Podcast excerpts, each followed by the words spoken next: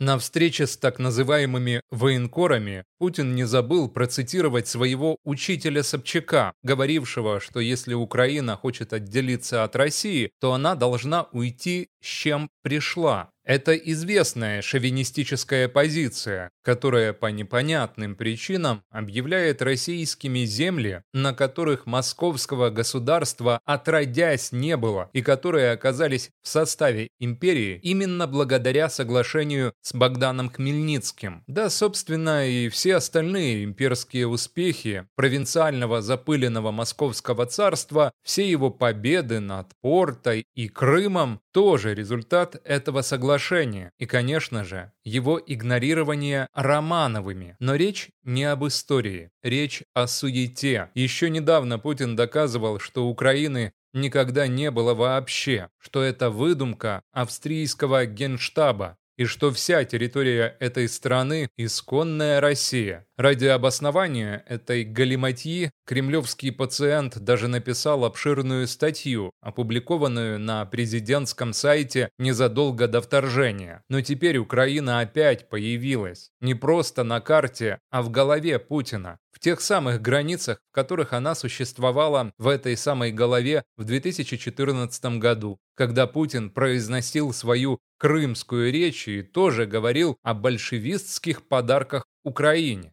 Итак, в 2014 году Украина еще была, в 2022 ее уже не было, а в 2023 она опять появилась. Что же случилось? А случилось именно то, что одутловатый путинский диверсант Костя Затулин считает поражением России сохранение Украины на политической карте мира. Не стоит обманываться. Спецобосрация затевалась именно для того, чтобы соседняя страна исчезла. Возможно, не сразу, а в несколько этапов. Вначале присоединение Востока и Юга, а потом объединение в союзное государство с остатками Украины и Белоруссию. Но в результате вторжения Украина должна была перестать существовать. Теперь уже не только Затулин, но и сам Путин начинает понимать, что уничтожить Украину ему не удастся, но надеется, что ему удастся ее расчленить, чем бы маньяк не тешился. И он привычно начинает рассказывать, в каких границах должно существовать соседнее государство и где находятся исконные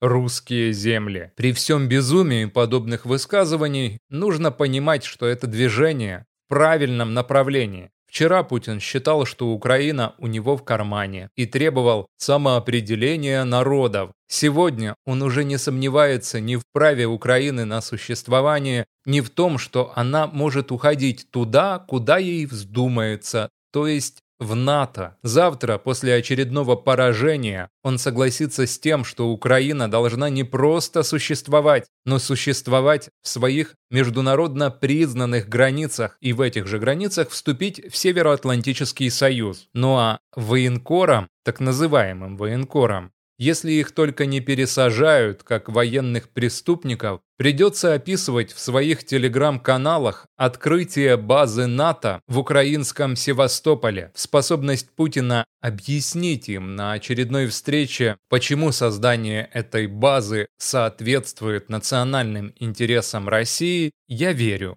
как и в готовность военкоров в очередной раз отсидеть карантин и согласиться со всем, что им скажут в Кремле. Конце концов, объявление поражений победами – это и есть Путин.